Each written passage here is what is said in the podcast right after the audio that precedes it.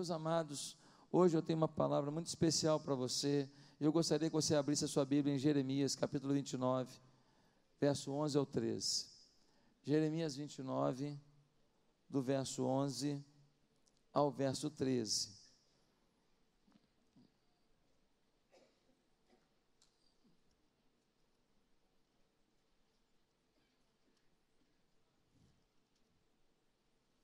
Jeremias 29, na verdade, do versículo 10 ao 14. Diz assim a palavra de Deus: Assim diz o Senhor: quando se completarem os 70 anos da Babilônia, eu cumprirei a minha promessa em favor de vocês, de trazê-los de volta para este lugar. Porque sou eu que conheço os planos que tenho para vocês, diz o Senhor planos de fazê-los prosperar e não de lhes causar dano, planos de dar-lhes a esperança e um futuro. Então vocês clamarão a mim, virão orar a mim e eu os ouvirei.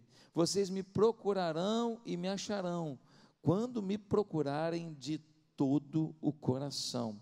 Eu me deixarei ser encontrado por vocês, declara o Senhor e os trarei de volta do cativeiro.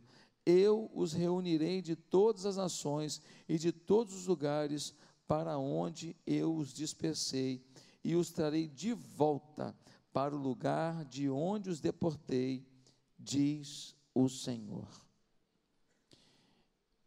A mensagem hoje tem por título Um Destino Vitorioso.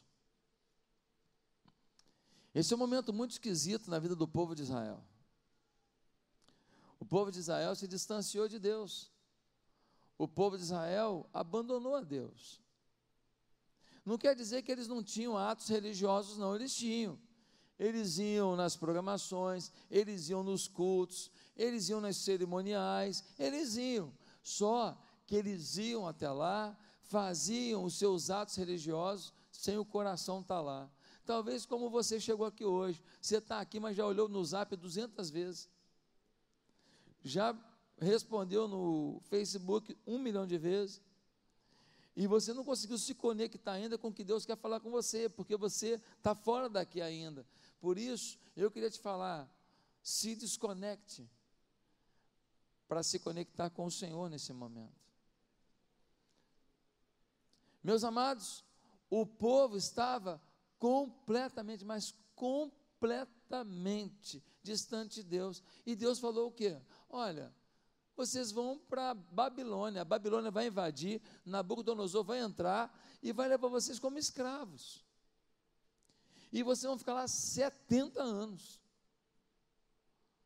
A profecia foi dura. A consequência do distanciamento de Deus é muito duro.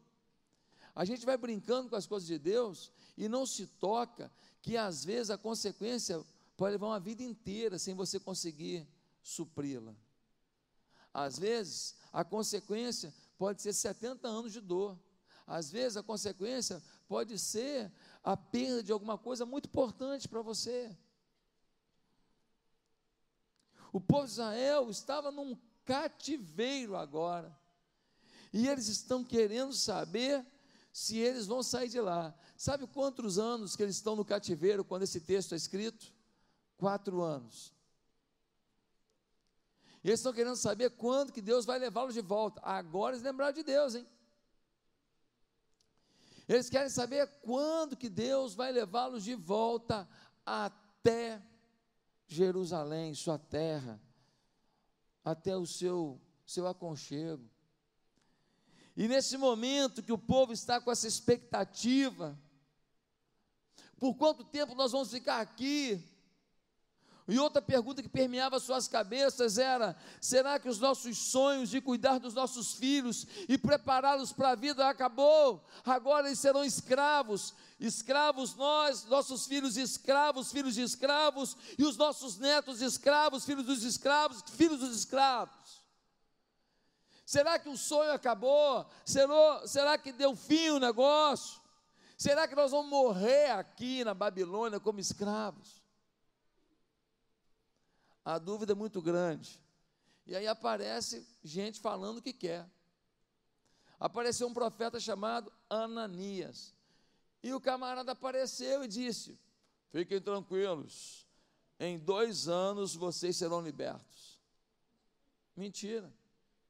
Mas ele apareceu com cara de profeta, com roupa de profeta, com jeito de profeta, com entonação de profeta. Mas era um falso profeta. Muita gente que está na igreja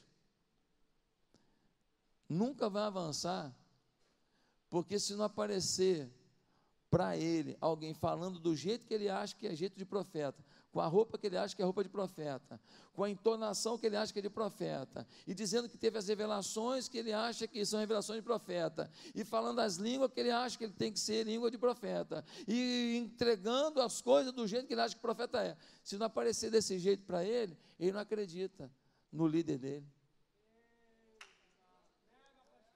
Aí ele prefere acreditar no mentiroso. Eram 70. O cara falou que em dois anos iam voltar. Mentira mas é o que a pessoa queria ouvir. Cuidado para não abandonar um líder de célula, um supervisor, um pastor, um pastor presidente, porque falou que você não quer ouvir. Porque acreditar em mentira vai gerar em você daqui a pouco uma desilusão. O Ananias é mentiroso. Dois anos, dois anos, dois anos, coisa nenhuma. Deus agora está respondendo à inquietação do povo demonstrando que Ananias era um mentiroso. Isso está lá no capítulo 28, versículo 3. E mais, em vez de simplesmente dizer ao povo que o futuro deles está sombrio, ao invés de dizer assim: olha, vocês estão ferrados mesmo, é 70 anos aí. Deus se volta para o povo e no versículo 11 vai dizer: olha, eu tenho um plano lindão para vocês, um plano tremendo um plano abundante, um plano aconchegante, um plano fortalecedor. Eu tenho um destino vitorioso para vocês. Com base nessas palavras, eu quero afirmar hoje que podemos ter boas expectativas do futuro, de nosso destino. Por quê? Porque Deus quer que você prospere. Versículo 11 é claro, gente. Olha o que diz o Senhor Versículo 11. Porque eu sou, eu sou, porque sou eu que conheço os planos que tem para vocês, diz o Senhor, planos de fazê-los prosperar. Deus quer que você prospere. Pastor, isso é teologia da prosperidade? Não, teologia da prosperidade diz que você nem importa pelo caráter que você tem, mas pelo dinheiro que você tem. Teologia da prosperidade está muito pouco preocupado em qual é o fruto do Espírito que você revela. Contanto que você tenha prosperidade financeira, eles vão dizer que você é um abençoado. Eu não estou falando disso, isto é um extremo. O outro extremo é você achar que você está numa vida miserável, numa dificuldade, nada dá certo, nada acontece, sua família não avança, seu casamento não avança, seu namoro não avança, seu coração não está em paz, e que isso é normal na vida, e que você tem que aceitar isso e ficar aí. Não, o caminho da vida é ficar no sofrimento. Não, sofrimento pode vir, porque na vida a gente aceita que o sofrimento venha, porque faz parte da vida, mas ficar nele eu não quero, não. E se você quer ficar, eu mando o meu para você. Não, eu quero aprender tudo que eu possa aprender sem sofrer. Mas quando vier o sofrimento, a gente aprende com ele também. E vamos em frente. Agora, achar que você não pode prosperar, que você não pode avançar, que não, Deus não vai querer isso para mim. Não, não pense assim. Deus não tem interesse nenhum em ver você sem prosperar.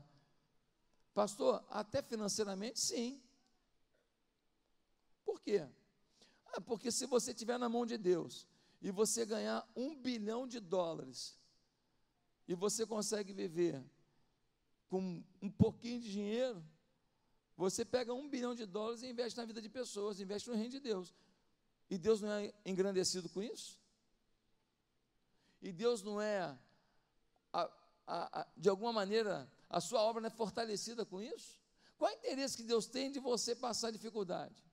Algumas pessoas falam assim: eu estou passando uma, uma prova com Deus aí, e Deus, Deus permitiu de eu ir para o SPC. Eu falo, não, para o SPC não foi Deus, não, meu irmão. E o Ciro não vai te ajudar, não. Já dançou, não vai te ajudar. Que história é essa? Passar uma dificuldade é uma coisa. Deus não tem interesse nenhum de ver todo endividado, não. Por favor, não bota na conta de Deus situações que Ele não planejou para você. O que Ele planeja é que você prospere, que você avance.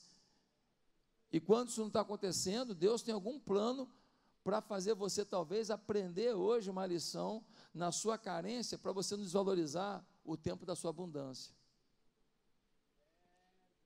Porque se você não aprende a lição da carência, quando vem a abundância, você bota fora.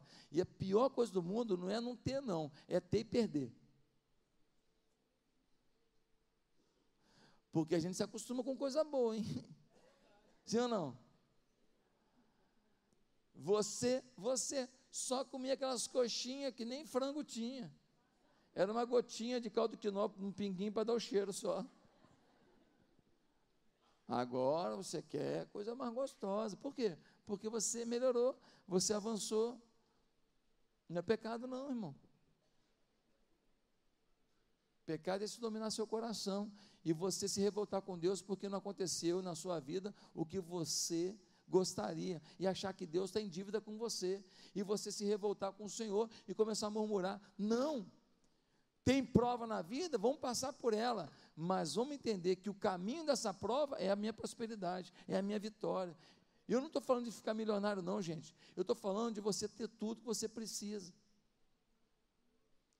Ter tudo que você precisa. Às vezes, um irmão, ele é um pedreiro, ele não teve nem é, muitos estudos e tal, mas aquele irmão faz o puxadinho dele lá, fez um quartinho novo, reformou a casa dele bonitinho, botou as coisas legais, comprou um carrinho para ele, está pagando a faculdade do filho dele, está indo em frente, servo do Senhor, não mora num palácio, mas tem tudo com dignidade. Isso é prosperidade ou não é? E a mulher dele ainda dá beijo nele quando ele vai sair de casa. E ainda fala bem-vindo, querido, quando ele chega. Quer prosperidade maior que essa? Às vezes o cara tem muito dinheiro, quando ele chega, fala, cheguei, a mulher fala assim, ai, ai, ai, é ou não é verdade? É ou não é verdade? Quando ele sai de casa, ela fala para o empregado o quê? Ainda bem que ele já foi, sim ou não? Quantas mulheres, quando chegam em casa, o marido fala assim: pronto, começou o problema. É ou não é verdade? Se isso está acontecendo na sua casa, hoje Deus vai mudar isso em nome de Jesus. Hoje, hoje, hoje aqui vai acontecer. Para um destino vitorioso, o que é necessário, gente? Primeiro, não se prenda no passado. Olhe com esperança para frente. Parece loucura falar isso. Eu tenho um plano de bênção, de coisa boa. Eu tenho um plano muito legal para vocês, gente. E eles falam assim: então por que, que deixou a gente vir para cá, para Babilônia? Não parece incompatível? Que papo é esse que o senhor tem um plano lindo para a gente? Parece incoerente que o senhor tenha um futuro.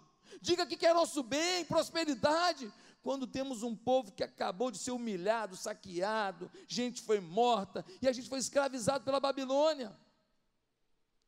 O normal seria olharem para o passado recente ou para o presente de dor, e Deus está falando: ei, eu tenho um plano, eu tenho um futuro que Deus está dizendo é que se você ficar de olho no seu passado recente ou no seu presente de dor, você vai deixar de entender que é lá na frente, é lá no seu destino, que está a sua conquista, que está a melhor fase da sua vida. E que esse momento que você vive não é determinante, e o passado de humilhação e dor não pode ser determinante. Talvez sua vida também seja de um passado muito triste recentemente. Talvez a perda de um amor, perda de um ente querido, perda financeira. Talvez uma desilusão. Talvez o seu ministério não foi bem. Mas ei, As lutas e perdas não podem determinar sua visão da vida. A vida é bela, ela não é bela porque a gente não tem dificuldades, ela é bela porque nós temos a esperança que Cristo nos dá.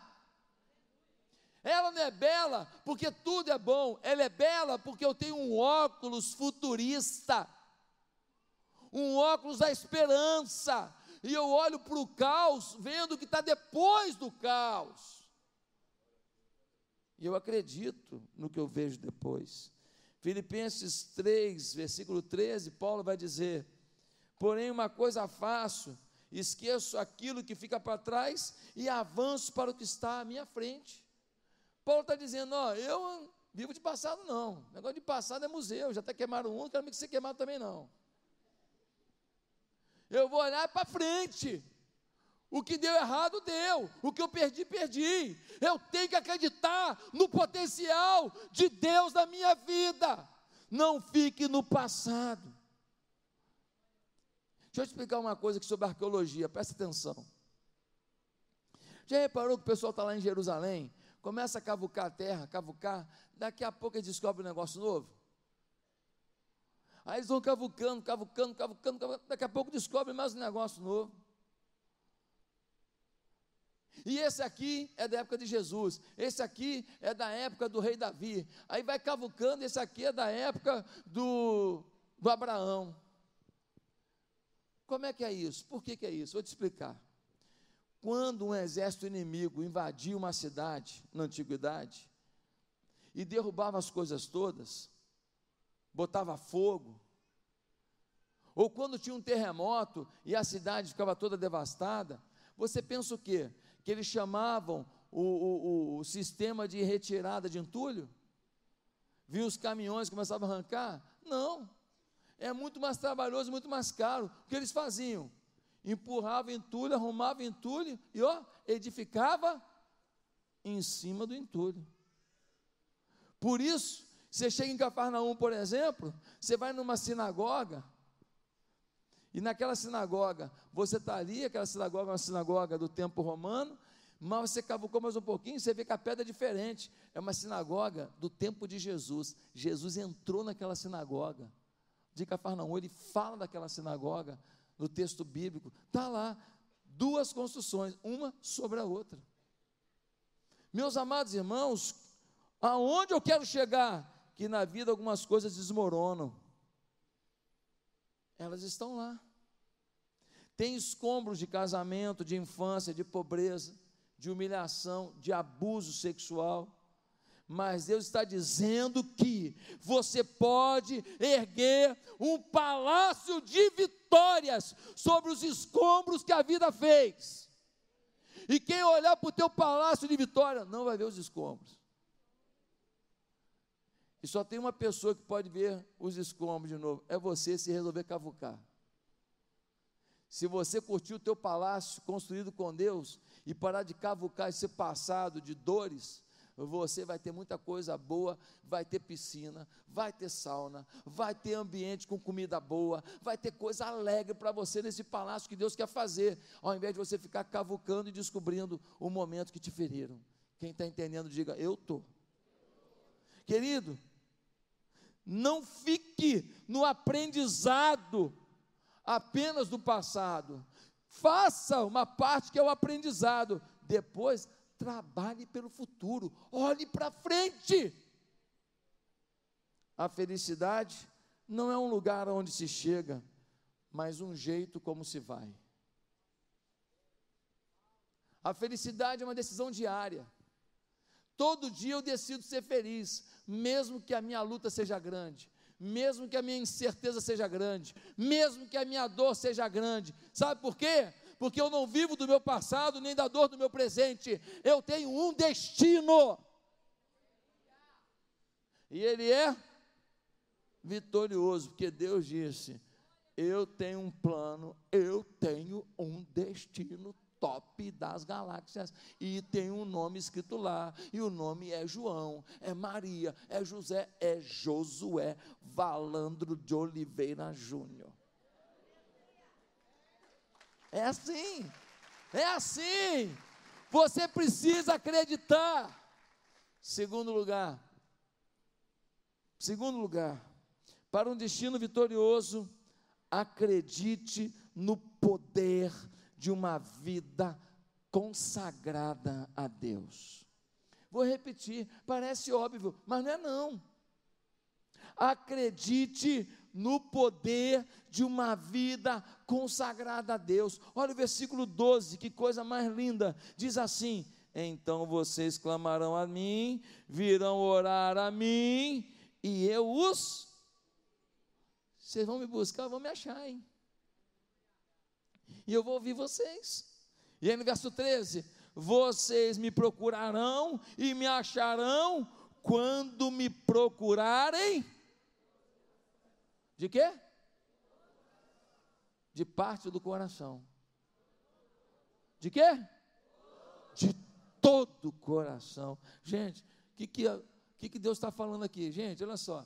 Mandei vocês para ir para essa situação difícil mesmo, ser escravo mesmo. Porque vocês estavam na prosperidade. Vocês estavam indo para a academia, comendo bem, comendo é, é, glúten, e ninguém engordava, comia comida gorda, ninguém engordava, comia picanha, ninguém engordava, podia comer à vontade, estava todo mundo numa boa, tranquilo, cheio de saúde, triglicerídeo legal, o açúcar legal, o colesterol legal, eu estava cuidando de vocês em tudo, e vocês me ignoraram. Só que eu amo vocês, mandei para lá 70 anos, de situação humilhante, de escravidão, para que vocês redescubram o caminho para mim. E aí vocês vão me buscar de boca para fora, não. Indo no culto, mas o coração não está lá. Indo no culto, mas não fazendo nada para mim. Indo para o culto, faltando a célula por qualquer coisa. Não trabalhando, não se dispondo para liderar uma célula. Não se dispondo para discipular. Não se dispondo para me servir. Não. Vocês vão me servir agora em espírito e em verdade, com todo o coração. Vocês vão se entregar para mim. Eu quero mais de vocês. Aí eu vou ouvir e vou abençoar. É o que a Bíblia diz. Meus amados irmãos, no versículo 13, Deus está explicando que Ele não se contenta com mediocridade. Deus não quer uma adoração fajuta, guarde para você, Deus está dizendo.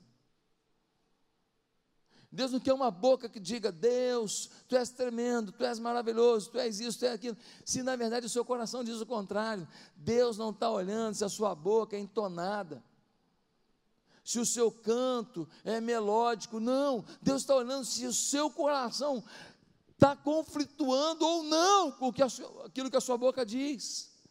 Queridos, não é comum sermos pessoas espirituais no culto, não é incomum sermos pessoas espirituais na célula porque estamos junto das pessoas, estamos num ambiente que nos facilita. Deus quer dar um destino vitorioso a quem se conecta com Ele de manhã e passa o dia trabalhando com Ele, se diverte com Ele, dialoga com Ele, vai trabalhar com Ele, namora com Ele, anda com Ele.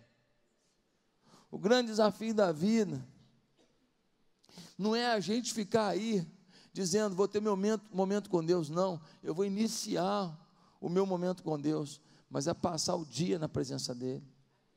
Ontem eu estava entrando na ilha do governador, nós tivemos um culto lá maravilhoso. O Everton, que estava tocando o teclado aqui, está liderando um trabalho lá bonito, são várias células. E ontem eu fui pregar lá ontem à noite, depois do dia inteiro aqui na igreja, tivemos batismo, depois tivemos treinamento, depois fui para lá. Hoje preguei de manhã aqui, fui para Nova Iguaçu, voltei. Hoje é dia de festa e amanhã me afoga. Deus é, Deus é fiel, porque foi corrido. Então, gente, deixa eu te falar, eu estava entrando na ilha. Quando entrei na ilha, eu passei pela churrascaria Mocelinha ali. Aí depois vem a parede da escola que eu estudei, Colégio Newton Braga. Depois vem a Praça do Avião, o avião está lá até hoje, não decolou, está lá. Aí eu passei pela Praça do Avião e eu fui falando com Deus, Deus, eu estou voltando a ir agora com a perspectiva da gente abrir uma igreja aqui. É para abrir? É a tua vontade? Ué, pastor, mas o lugar está cheio, tem um monte de gente, tem uma liderança fera, tudo está caminhando, o senhor já está com dúvida, querido, olha só. o grande segredo da vida não é você achar, é Deus mandar.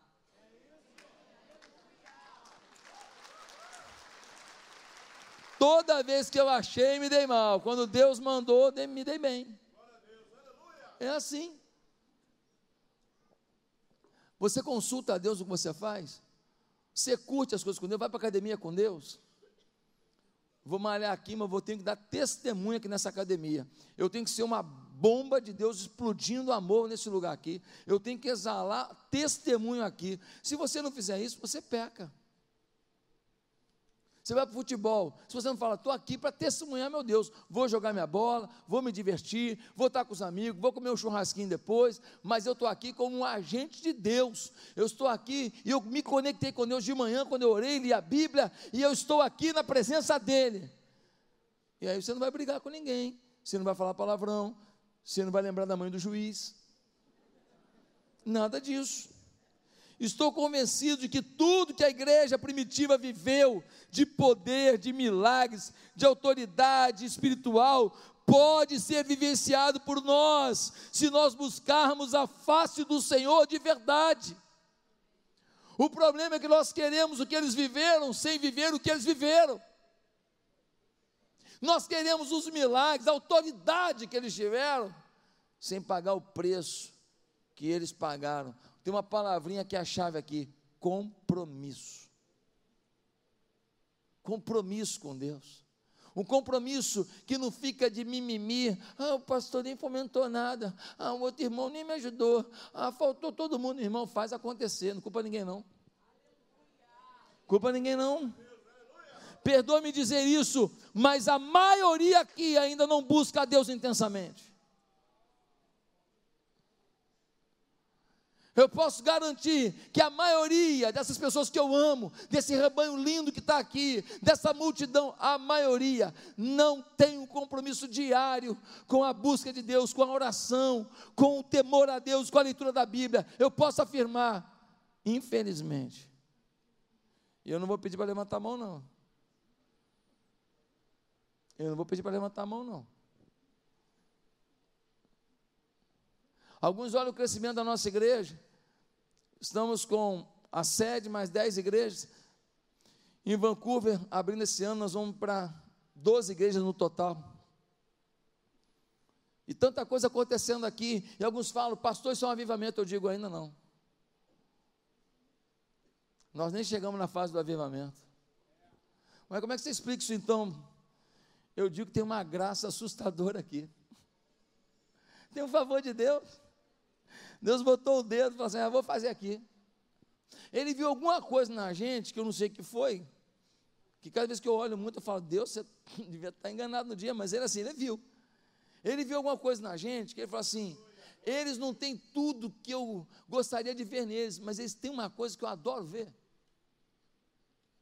Há uma sinceridade neles de fazer a obra acontecer, há uma vontade neles de servir de verdade, há uma alegria de receber pessoas aqui, há um carinho entre eles, e eu vou abençoar, é uma graça assustadora, é uma graça impressionante. Ei, você tem que se ver debaixo dessa graça, você tem que se ver debaixo desse favor, pastor, mas eu não consigo, tem que se ver porque tem uma graça assustadora aqui, que faz tudo isso acontecer, é Deus agindo.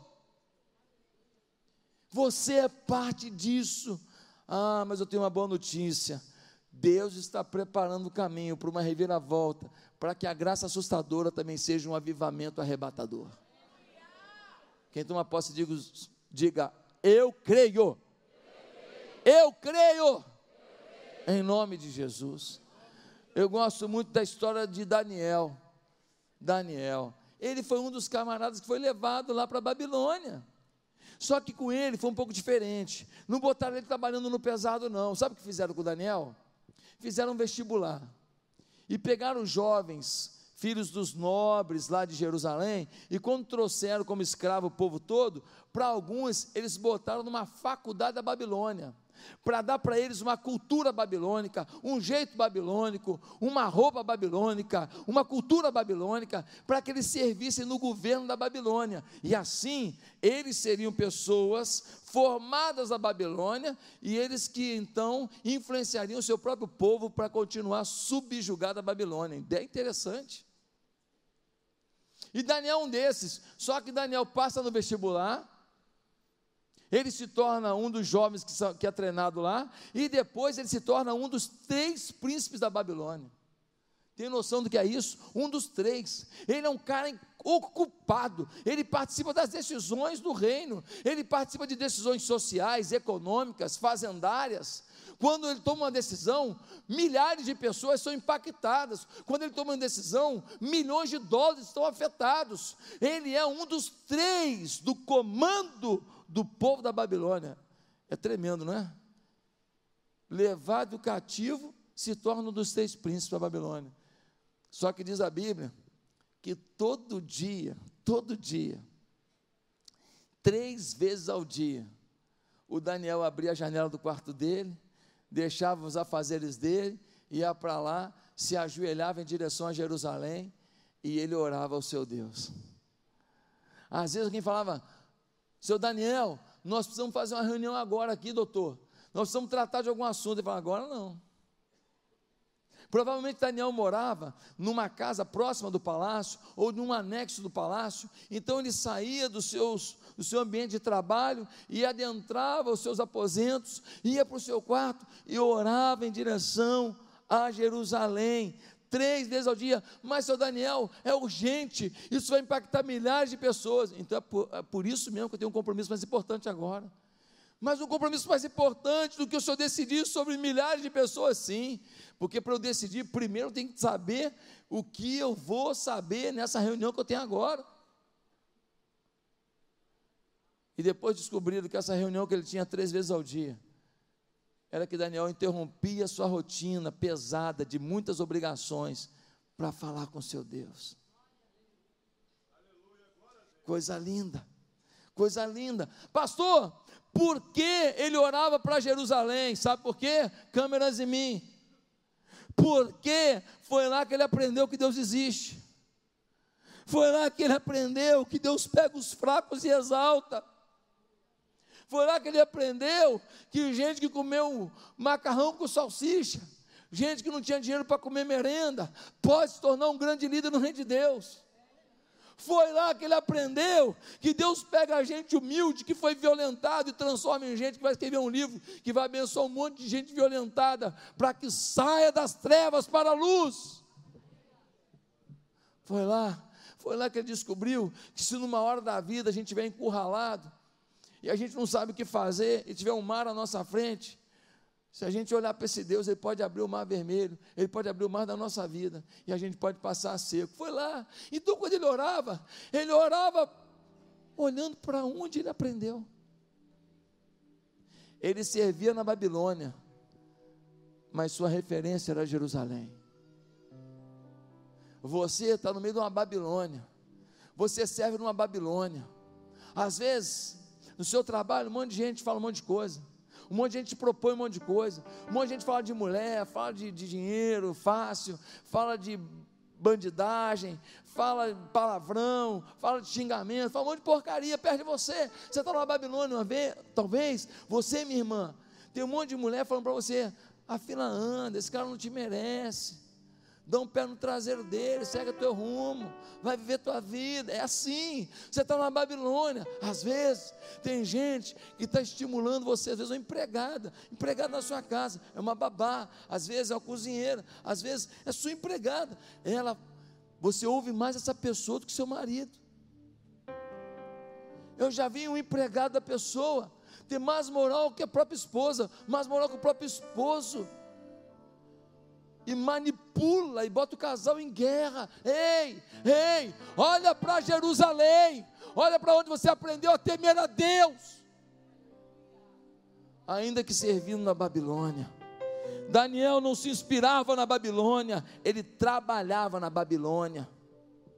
Ele se inspirava em Deus, se tornou a maior referência de Deus em meio a um país imoral e idólatra Daniel não se contaminou, antes influenciou e mudou a história da Babilônia. Por que você não é mais consagrado, meu irmão? Está preocupado com o que dizem de você? Será que você pode se considerar alguém verdadeiramente espiritual? Ah, pastor, tem muitos dons. Será que seus dons definem sua espiritualidade?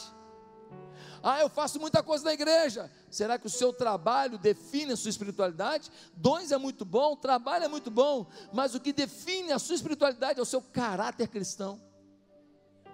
É o fruto do espírito, é a sua bondade, é a sua longanimidade, é a sua benignidade, é a sua paz, é a sua alegria, é o seu domínio próprio, é isto que define, é a sua doçura. Até quando você será uma pessoa presente, mas de coração ausente? Até quando você será um membro, mas desintegrado da obra que esse lugar faz? Até quando você vai sentar nos bancos, mas nunca pegará um colete para ficar de pé? Mas é impossível estar consagrado se quatro coisas não acontecerem. Só vai se consagrar primeiro quem lê Bíblia. Quando eu não leio muita Bíblia, eu fico mais fraco. Quando eu leio muita Bíblia, eu fico mais forte. É assim, toda semana. Não adianta eu ler a Bíblia toda numa semana e na outra semana não ler nada. Não adianta. Não adianta. Segunda coisa, você tem que orar tempo com Deus, falar com Deus. Não aquela oração rapidinha, Senhor, valeu rango, em nome de Jesus, amém. Senhor, vou fazer uma prova agora aqui. Me dá as questões que eu, que eu vou fazer. Não estudei não, mas me abençoa. Deus coloca alguém do meu lado que tenha, tenha estudado para eu colar de alguém que sabe. Porque colar de gente que não sabe é horrível, meu pai. Tem umas orações aí que Deus só não fulmina na hora que ele é bonzinho. Senhor, eu quero casar. Faz a tua vontade, desde que seja aquele moreno alto, bonito, sensual, sarado, tanquinho.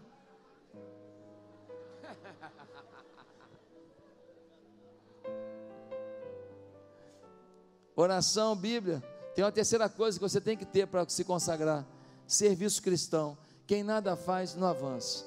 Tem coisas que você aprende lendo Bíblia, tem coisas que você aprende orando, tem coisas que você aprende servindo. E tem que aprender cada dia mais, temos que servir mais e mais, porque é até o fim da vida. O serviço cristão tem que ser até o fim da vida, até o fim da vida. Meu irmão, você não está aqui para ser mais um, você está aqui para fazer diferença. Eu preciso de gente voluntária, de servos em todas as áreas, no kids, na recepção, no estacionamento, com um sorriso desse tamanho, dizendo: Bem-vindo! Glória a Deus! Que bom que você veio aqui. Eu preciso de gente lá na porta dizendo quando alguém vai sair daqui. Vá na paz do Senhor. Uma semana de vitória. O seu destino é vitorioso. Profetizando, não apenas despedindo, profetizando sobre a vida das pessoas. Não é uma função qualquer, é uma função profética. Ah, meus irmãos, tem uma quarta coisa fundamental para ter consagração. Sabe o que é? Amizades espirituais. Tem coisas que eu aprendo lendo a Bíblia, tem coisas que eu aprendo orando, tem coisas que eu aprendo servindo e tem coisas que eu aprendo convivendo. É alguém falando, ei, tá errado, hein? É alguém me dando uma palavra assim, ó, larga de ser eu, hein? Você está você está errado, não é bom não. É alguém falando, pô, que legal, que bom. Falando que bom ou falando não é bom mas interagindo, as amizades espirituais nos promovem. Mas em terceiro lugar, se você quer ter um destino vitorioso, confie que Deus tem profundo interesse em sua vitória. Pastor, na minha vitória, sim, confie que Deus tem profundo interesse na sua vitória. Ele diz: Eu sei o plano que eu tenho para vocês. Um plano de bênção, um plano de um futuro melhor, um plano legal, um plano glorioso, um plano exponencial, um plano espetacular. Que coisa tremenda. Deus está dizendo que tem, pastor, mas eu não estou vivendo isso. Deixa eu te falar uma coisa aqui, preste atenção Existem mais de sete mil promessas na Bíblia. Mas não adianta a Bíblia ter sete mil promessas se você não crê. Pastor, mas eu creio. Não crê? Creio. Você só pode me provar que você crê numa promessa quando você entende que quem crê na promessa vai procurar atender a condição da promessa. Toda promessa tem uma condição. Ele diz aqui: se vocês me procurarem de todo o coração, eu vou abençoar. Se vocês me buscarem para valer, eu vou abençoar. Eu vou abençoar muito, eu vou prosperar, mas tem que me buscar de todo o coração. Toda promessa tem uma condição. Só pode dizer que acredita na promessa quem procura cumprir a condição. Porque se eu sei que eu entregando meu dízimo, ele vai abrir as janelas do céu e eu não dou meu dízimo, eu não acredito na promessa. Se ele diz que aquele que ganha almas para Cristo, ele elimina uma multidão de pecados, e eu não ganho ninguém para Jesus, eu não estou querendo apagar pecados da minha vida diante do meu Deus. Meus amados, olha essa promessa de Isaías 43, versículo 2 a 4. Preste atenção, olha que coisa linda. Quando você atravessar as águas, eu estarei com você. Quando você atravessar os rios, eles não encobrirão. Quando você andar através do fogo, não se queimará. As chamas não o deixarão em brasas. Pois eu, o Senhor, o seu Deus, o Santo de Israel, o seu Salvador, dou o Egito como resgate para livrá-lo, a Etiópia e Seba em troca de você, visto que você é precioso e honrado à minha vista, e porque eu amo, darei homens em seu lugar e nações em troca da sua vida. Meu irmão, olha o que Deus está falando. Ele dá uma nação em troca de você. Gente, você está importando demais. Olha, eu vou entregar o Uruguai todo por você. Eu vou entregar o Paraguai todo por você. Eu vou entregar o Brasil todo por você. Eu entrego uma nação por você. Olha que declaração apaixonada desse Deus. Ah, pastor, se Deus tem planos tão lindos para mim, por que não os vivos? Um dos motivos talvez seja porque você não entende que Deus não ganha nada com a sua derrota, que Ele sonha com a tua vitória, desde que seja para o nome dEle ser exaltado na tua vida. O que, que Deus ganha com a tua vitória? O que, que o nome dele é exaltado com a tua conquista? A maioria de nós vive por nossos planos pessoais, nossos sonhos pessoais. A maioria de nós não vive olhando para Deus, falando: Deus, o Senhor pode me prosperar, porque eu quero te exaltar. Meus queridos, eu queria dizer uma coisa com muita clareza. Infelizmente, Muitos aqui, muitos mesmo, estão abatidos com as suas derrotas e não se veem como favoritos de Deus. Eu já falei isso aqui tantas vezes. Pastor, mas Deus não faz acepção de pessoas. Como é que ele tem favoritos? Eu afirmo, Deus tem favoritos. Ué, o senhor é favorito dele? Sou sim. Ué, o senhor é melhor que os outros? Não. Então como é que o seu favorito é melhor? É porque quando Deus coloca as condições das suas promessas, Ele está dizendo: ei, quem atender essas condições está debaixo do meu favor. Eu decidi entrar debaixo desse favor. Se você decide entrar debaixo desse favor, atender as condições do Senhor, o favor está sobre você, você é favorito. Você é favorito. Não é questão de Deus escolher você, é de você escolher o que Deus definiu. Ele definiu. Se você for por esse caminho, Ele vai fazer o favor dele te promover. Mas em último lugar, meu irmão, para você viver um destino vitorioso, descubra que plano é esse que Deus tem para você. Deus tem um plano. Ah, que plano é esse? Pastor, eu queria tanto descobrir, queria saber, estou em dúvida. Gente, se Deus diz que tem um plano, Você não tem que duvidar. Mas como é que é esse plano? Será que plano quer dizer que ele tem um amor, que ele tem uma alegria?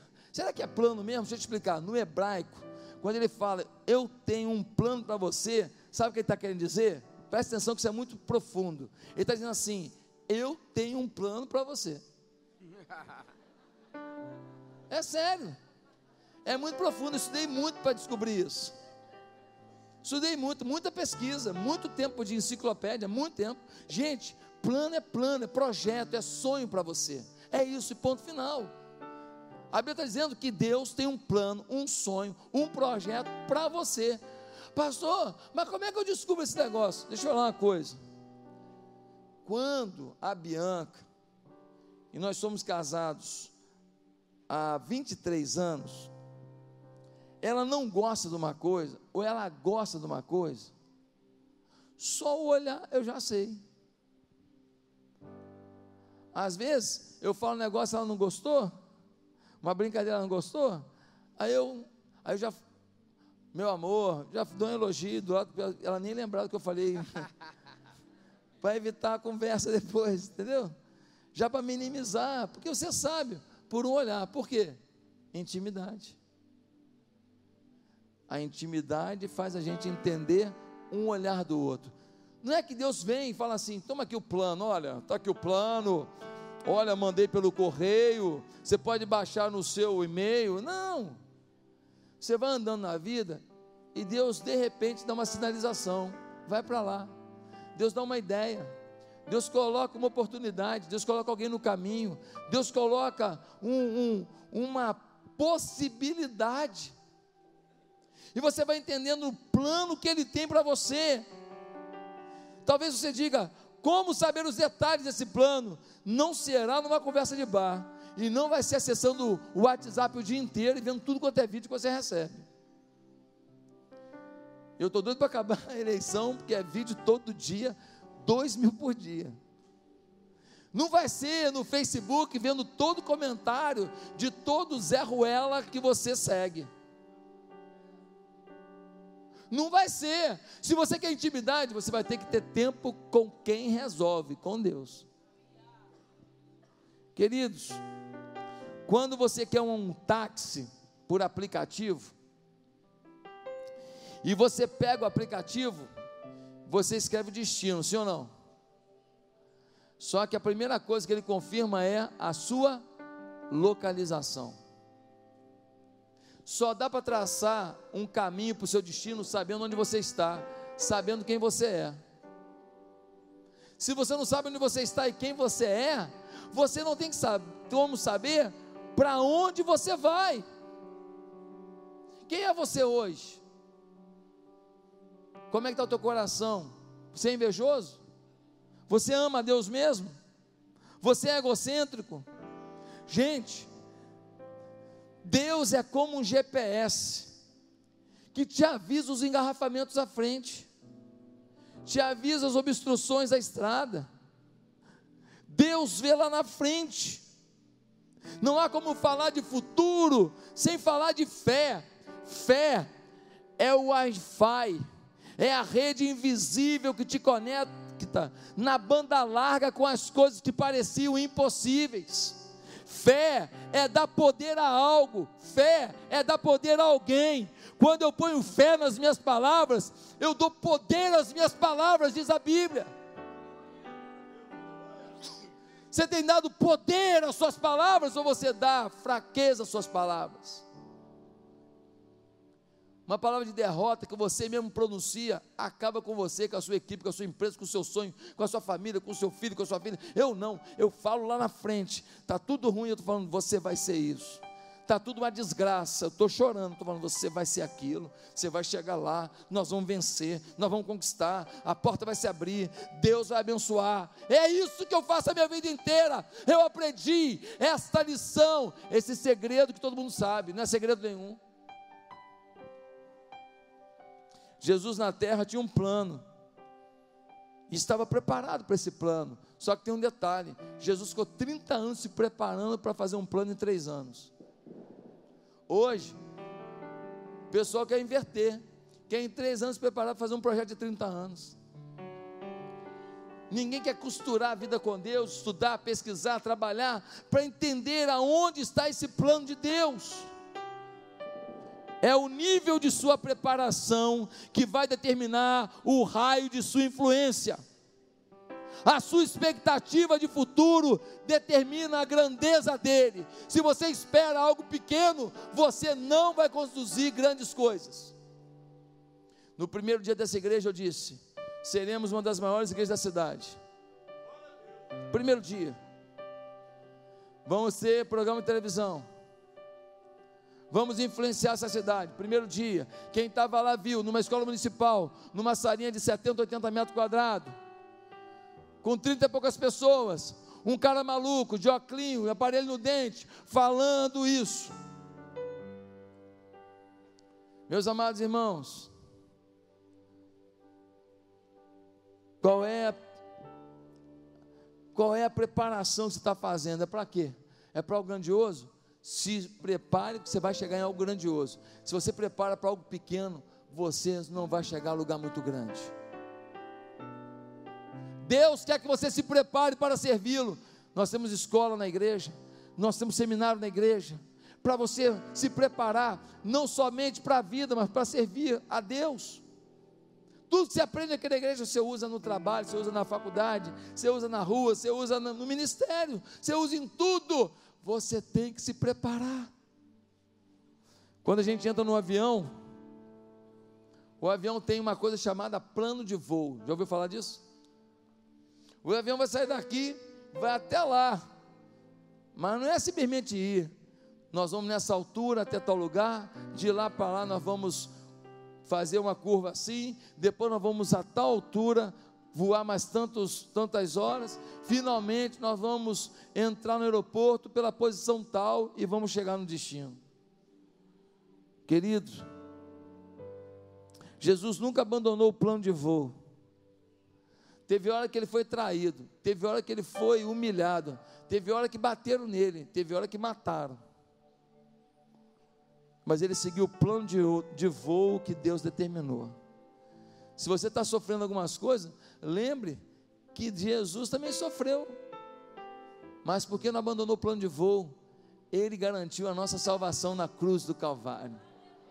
Ah, meu irmão, na estrada mal sinalizada que é a vida, nos deparamos com muitos buracos, curvas, perigos que tendem a nos desviar de nossas prioridades. Hoje você veio aqui para ouvir que o seu destino é a sua prioridade. Um destino vitorioso, um destino com Deus, um destino grandioso, um destino primoroso, um destino com a sua família ao seu lado, um destino de prosperidade. Mas isso depende de hoje. Você tomar uma ação em direção ao seu Deus. Fala, meu Deus, eu quero dar os passos em direção ao meu destino vitorioso. Ele planejou, mas você tem que saber executar. Curva a sua cabeça nesse momento. Eu quero perguntar quantas pessoas vieram aqui hoje e estão dizendo, pastor, eu vim aqui hoje e entendi que realmente Deus tem um plano grande para mim. entendi que esse Deus, ele tem interesse na minha vitória. E que descobrir o plano dele para mim é andar com ele no dia a dia, porque felicidade não é um lugar que se chega, mas uma decisão de cada dia. E eu quero ser feliz na caminhada e na luta que eu estou, porque eu vou chegar lá no meu destino vitorioso. Mas eu queria te falar uma coisa: se você não entregou a vida a Jesus ainda, você não tem os recursos para chegar lá. Que a qualquer lugar que você chegue, riqueza, fama, abundância, reconhecimento, se você chegar sem Jesus, você não chegou. Você não chegou no, na vitória, a vitória é Jesus. Você quer hoje pedir perdão dos seus pecados, entregar sua vida a Jesus e viver um novo tempo com Ele? Aonde você está? Curva a sua cabeça nesse momento. Curva a sua cabeça e repita comigo uma oração. Se hoje você quer entregar a vida a Jesus, diga assim: Santo Deus, Nessa noite eu entrego minha vida a Jesus. Eu peço perdão dos meus pecados. Eu não abro mão de um futuro vitorioso que Ele tem para mim. Eu não abro mão de um futuro exponencial que Ele tem para mim. Eu quero viver algo muito lindo com o Senhor. Por isso, meu Deus, nessa hora, manda o teu Espírito para o meu coração. Coloca o teu poder na minha vida. É no nome de Jesus que eu oro. Amém.